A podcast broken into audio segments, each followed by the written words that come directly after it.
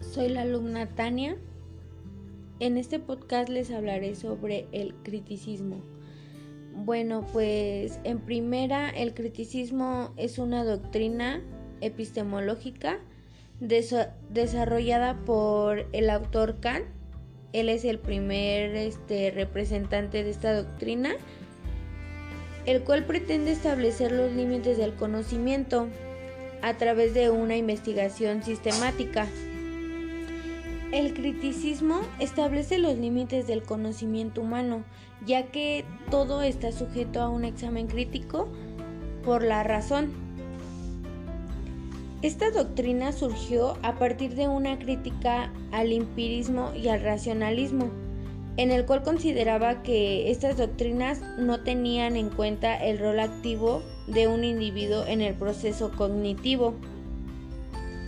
Un claro ejemplo que les puedo dar sobre el criticismo es de las ciencias, ya que en ellas todas las hipótesis se deben de comprobar para que sean establecidas como algo cierto o algo verídico.